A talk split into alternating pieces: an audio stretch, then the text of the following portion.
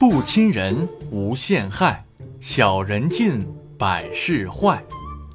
本句是说不能和小人在一起，意思是仁义之人不亲近，无穷祸害在等待；卑鄙小人接近你，所有事情将变坏。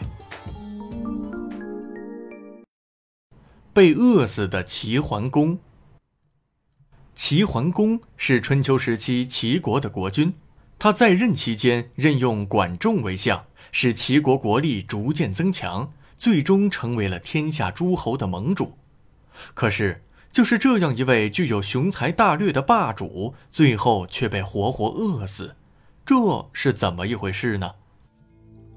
齐桓公四十一年，管仲病重，齐桓公十分焦急，因为管仲是自己得力的助手。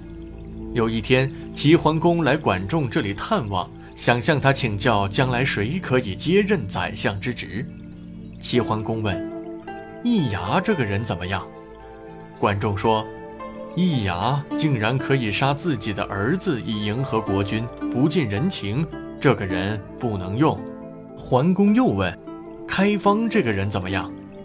管仲说：“开方这个人。”他的父亲死了，他也不去奔丧，违背亲情迎合国君，这种人也不宜亲近。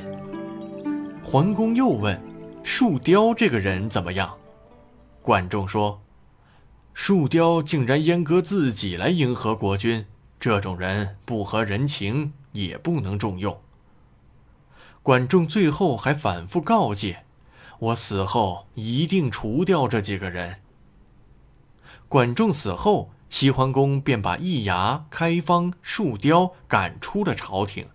但三人被逐出宫后，桓公再也听不到他们的甜言蜜语，吃不到他们送的美味佳肴，整天觉得饭也不香，心也不痛快，无精打采，朝也懒得上。